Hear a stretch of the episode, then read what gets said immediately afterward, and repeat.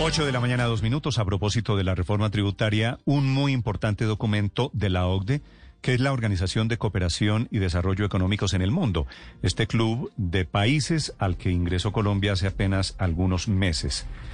Don Jens Matías Arnold es el presidente del Departamento de Economía para América Latina de la OCDE. Señor Arnold, bienvenido, buenos días. Hola, muy buenos días. Un gusto estar aquí con ustedes. ¿Cuáles son los reparos o las alertas que prende la OCDE sobre tramitar esta reforma tributaria, señor Arnold, en época de elecciones en Colombia? Sí, mire, yo vi esa cobertura en la prensa colombiana y, y, me parece que ahí hubo un pequeño malentendido porque nosotros nunca dijimos de que vemos difícil que se haga la reforma. De hecho, eh, la reforma nos parece muy útil y, y, apoyamos mucho esa idea. Simplemente estamos diciendo que, visto que hay elecciones el año que viene, hay que empezar a discutir sobre la reforma, hay que hacerlo ahora ya, y eso es exactamente lo que el gobierno está haciendo. Así que eso nos parece muy bien y nos parece muy, muy buena la, la, propuesta y nos parece que está muy bien que se haga ahora, que se empiece esta discusión en este año, porque el año que viene va a ser mucho más difícil. Sí, señor Arnold, ustedes tienen en la OCDE una lista de casualidad de países que en este momento de pandemia, que es una crisis internacional, ¿cuántos países están tramitando una reforma tributaria? Mire, de ciertos modos todos los países están en la misma situación, ¿no? Hubo gastos muy excepcionales, fue necesario hacer estos gastos y en algún momento habrá que pensar en cómo cerrar esta cuenta, ¿no? Y esto se puede hacer del lado de los gastos, se puede hacer del lado de los ingresos públicos con una reforma eh, tributaria, pero una o otra de estas dos cosas está en la agenda de casi todos los países hoy en día. Eh, algunos obviamente entraron en esta situación muy extrema eh, de manera mejor preparada, con cuentas fiscales más fáciles y otras con cuentas fiscales más difíciles, pero más o menos es algo que todos los países están discutiendo en este momento. Sí, y si todos los países están buscando plata, básicamente es el resumen, señor Arnold, ¿en qué sentido son las reformas internacionales? ¿Ven ustedes algún común denominador? Castigando más a las personas naturales o hacia las empresas, ¿hacia dónde está girando o están girando los sistemas tributarios en el mundo?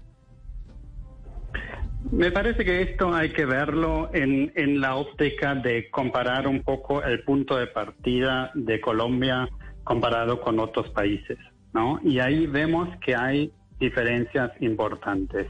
Hay mucho menos recaudo de parte de los impuestos a la renta en general y mismo dentro del impuesto a la renta hay muy poco recaudo eh, por parte del impuesto a la renta de las personas y bastante más del impuesto de la renta a las empresas.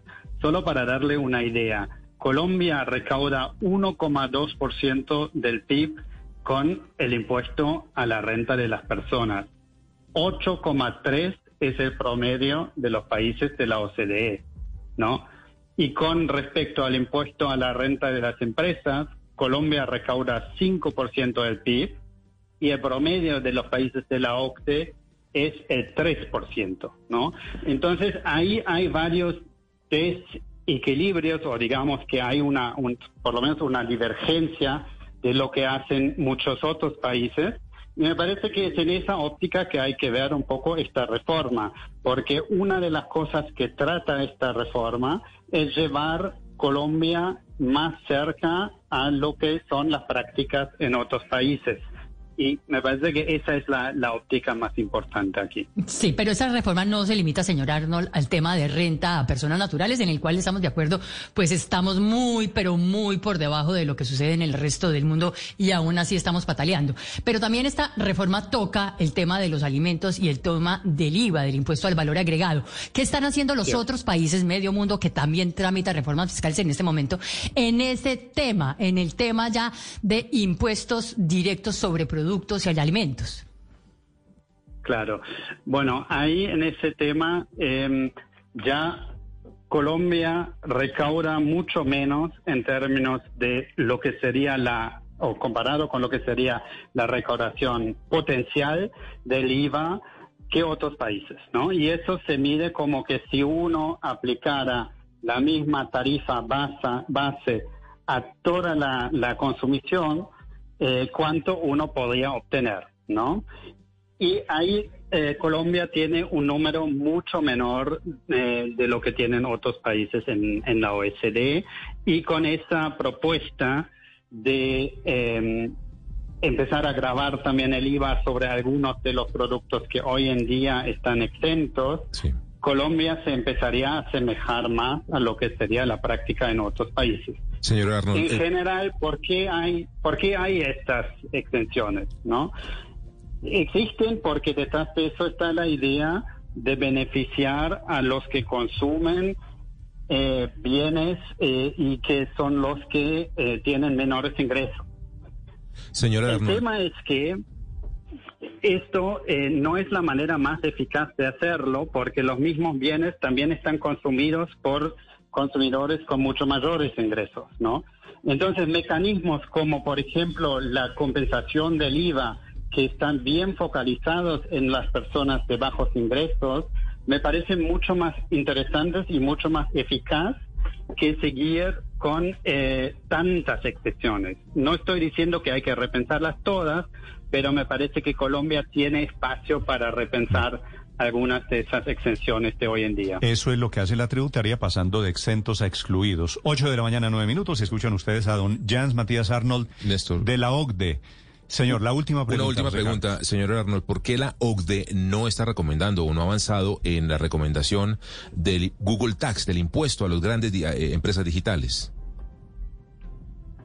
Mire, este informe que salió esta semana es un informe que eh, menciona varias eh, prioridades de reformas estructurales para eh, cada uno de los países miembros y justamente ahí se hace una selección de lo que nosotros pensamos que en este momento es particularmente importante y justamente ese tema de las de los impuestos sobre las grandes empresas del sector digital no se dio en el contexto de este informe. Pero eso no quiere decir que no es algo que nosotros no estemos discutiendo en otros foros y en otras ocasiones. Y nosotros aquí estaremos muy pendientes. Señor Arnold, muchas gracias.